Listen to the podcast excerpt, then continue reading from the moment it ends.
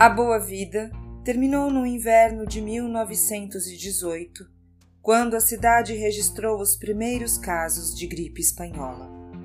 No começo, era um aqui e outro acolá.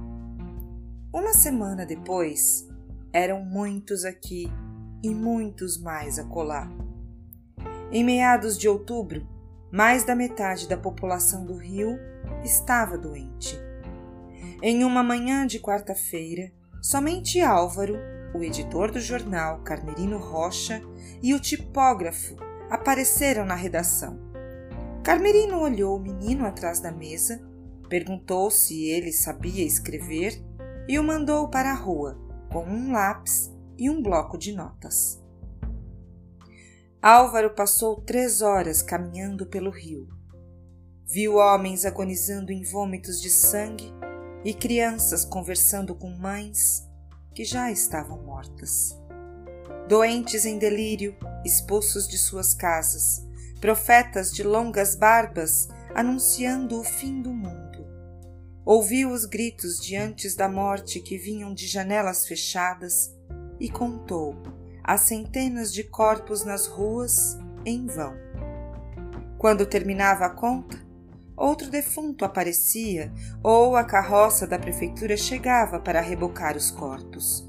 E mal ia embora, outros tantos já estavam nas soleiras esperando a hora que vem depois da hora da morte, que era a de competir por um espaço numa das covas comunitárias da cidade, abertas dia após dia.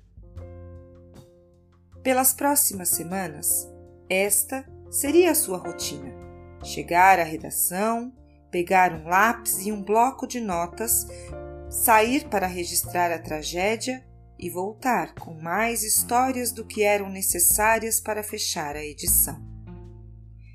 Ele parecia imune à doença. No corpo, não se sabe por quê. Na alma, por ter visto a família inteira morrer vítima da febre amarela.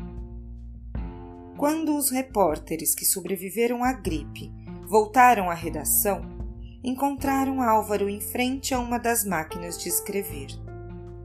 Com a exceção dos fins de semana e do dia de Natal, o rapaz seria visto no mesmo lugar e por muitas horas, até o dia de sua morte.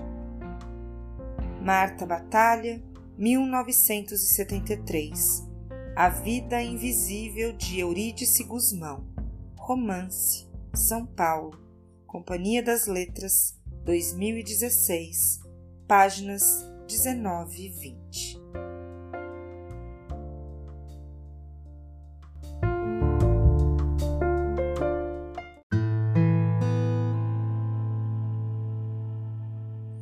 Em 1918, Belo Horizonte experimentou o tempo da peste.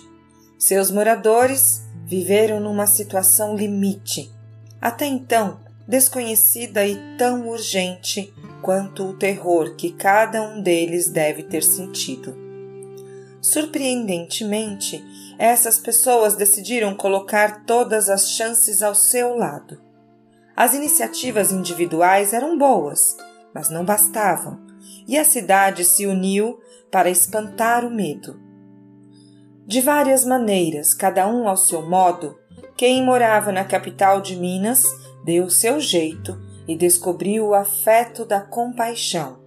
Acendeu a própria sensibilidade diante do sofrimento alheio para focalizá-la sobre os doentes ou sobre os riscos da doença que se espalhava pelos bairros.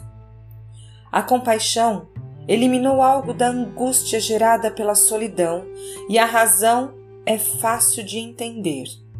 Ela abre o coração do indivíduo no instante exato em que vê o sofrimento do seu semelhante, por mais distante de si que possa estar o sofredor. Mulherio das Letras, Toda Voz Editora.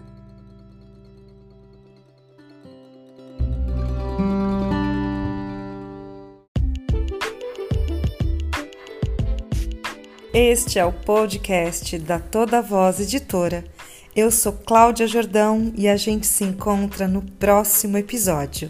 Até lá!